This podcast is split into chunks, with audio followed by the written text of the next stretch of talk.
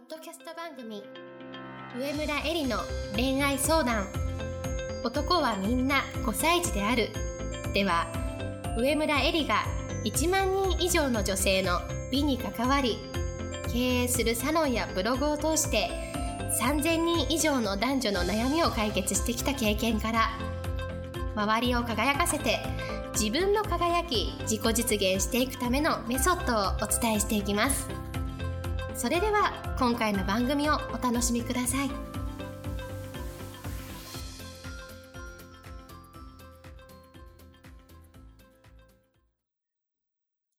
こんばんは、上村えりです。今日も、ポッドキャスト、上村えりの恋愛相談、男はみんな5歳児であるを始めたいと思います。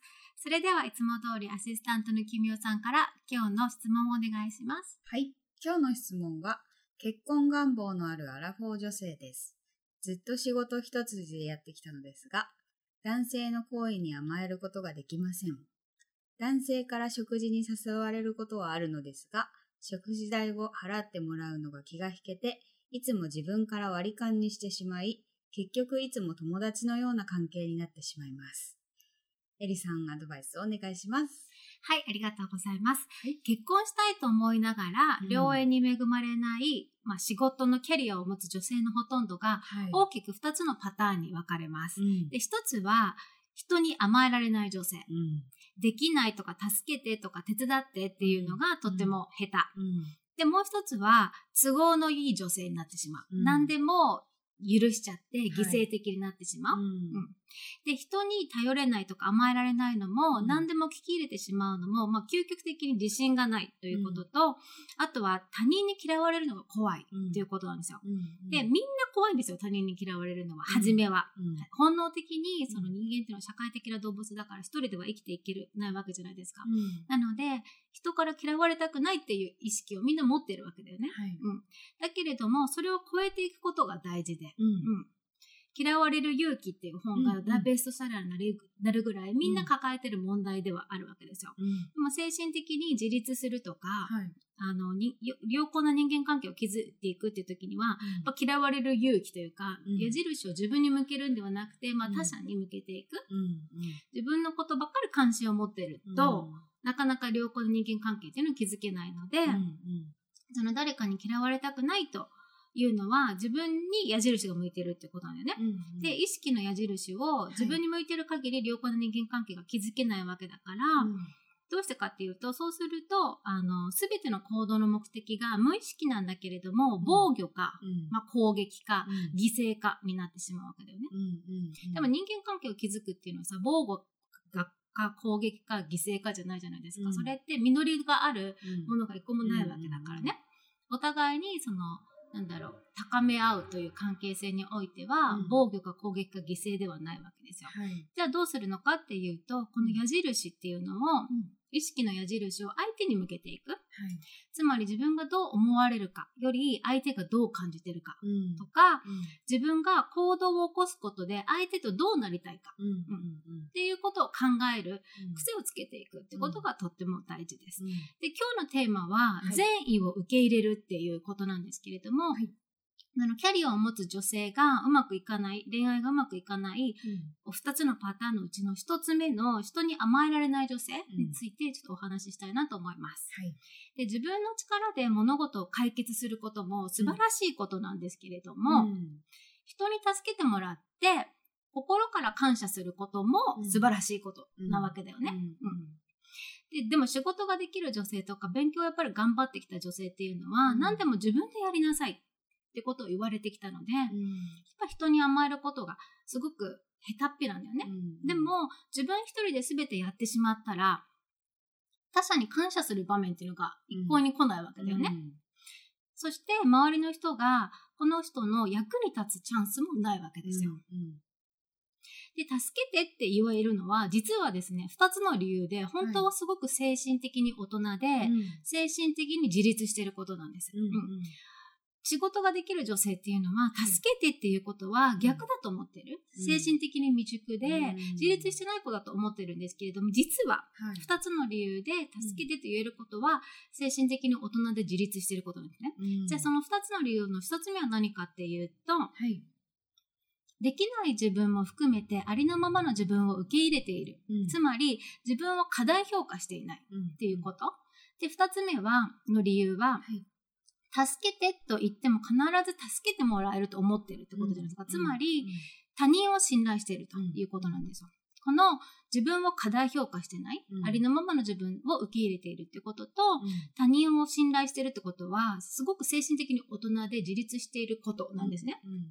で、じゃあ、その理由は一つ目の、あの、自分を過大評価していないってことなんですけれども、自分を過大評価しているとか、特別だと思っていると、うん人っていうのは、このイメージを守るため、自分はすごいというイメージを守るために、他者の目に映る自分のイメージを下げたくないから、うんかっこ悪い姿を見せたくないわけですよ。うん。そうすると、失敗する恐れがある新しいことにチャレンジしなくなったり、いつも自分ができる範囲でしか行動しないわけね。うん。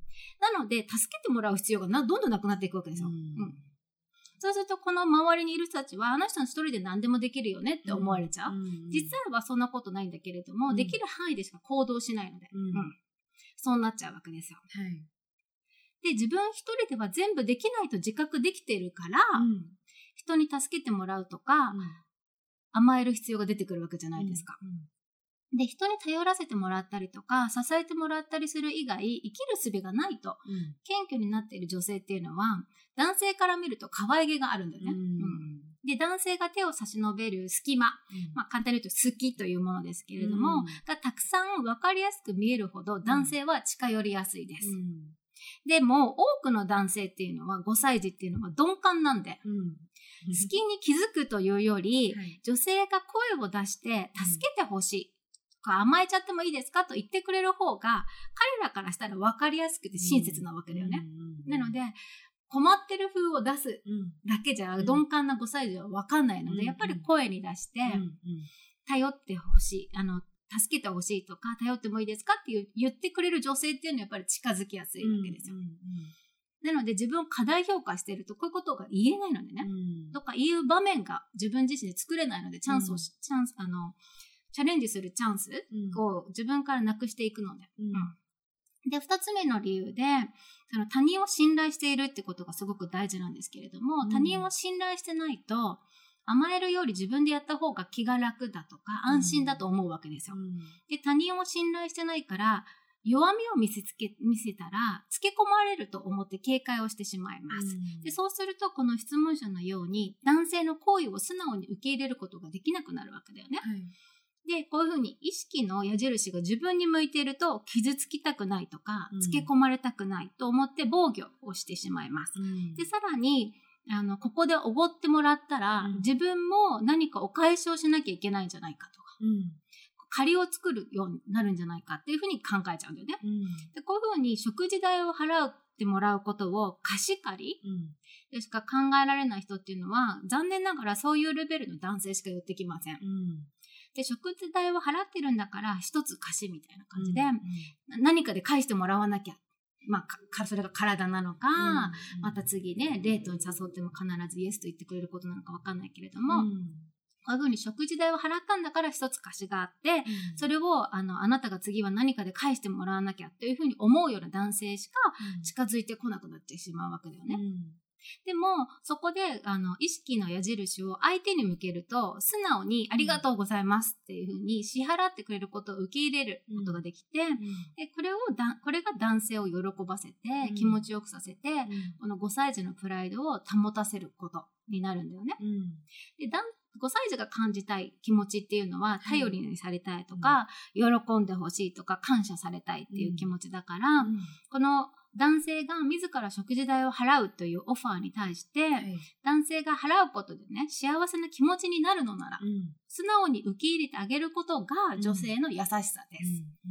で、この善意を受け入れるっていうのは、はい弱さじゃないんですよ。優しさです。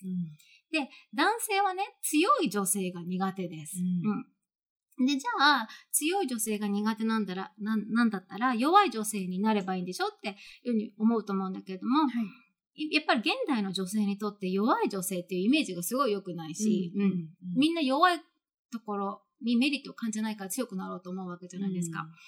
だから、強いの反対っていうのは弱いじゃなくて、強い女性になるんじゃなくて、私は優しい女性を目指すべきだなというふうに思ってます。はい。だから、強い態度に出るんではなくて、優しい態度、うん強い言葉ではなくて、優しい言葉を選んで口に出すというような感じです。うんだから強い女性の反対は弱い女性じゃなくて優しい女性というふうに思ってほしいなと思います。はい。で何でも人に甘えればいいって話でもないんだよね。うんうん二人の分のその食事代を払いたいと思ってもない人に、払ってもらおうとするのは全く話が違うわけじゃないですか。うんうんなので大切なことは人の善意や行為に気づけて、うん。で、それを受け入れられるということ。うん。で、そこから心から笑顔でありがとうと言えるようになることなわけだよね。うん。だから善意がある人に対して拒否をすることでもないし、うん。善意がない人に払わせることでもないわけですよ。うん。だから善意が行為があるのかってことにまず気づけなきゃいけないし、はい。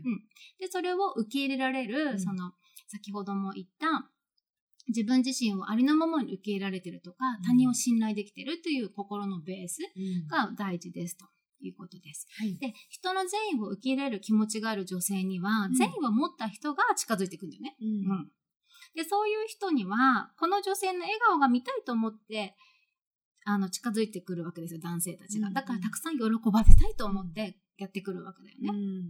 で、メイクや見た目の華やかさではなくて、他人のことも考えられる人、ん。相手の善意を受け入れることで、周りの人をハッピーにできる人が本当にやっぱり美しい女性だというふうに思います。うん。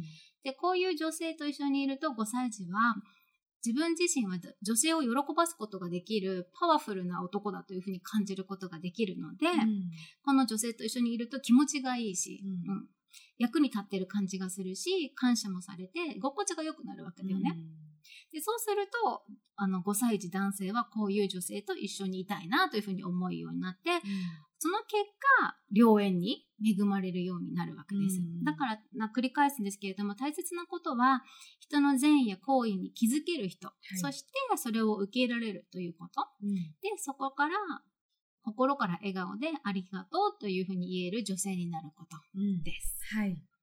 ということで、今日のポッドキャストはこれでおしまいにしたいと思います。また来週も楽しみに聞いてください。本日の番組はいかがでしたか？番組では上村えりに聞いてみたいことを募集していますご質問はウェブ検索で「上村サイト」と検索。ブログ内の問い合わせからご質問ください。またこのオフィシャルウェブサイトでは無料メルマガやブログを配信中です。次回も楽しみにお待ちください。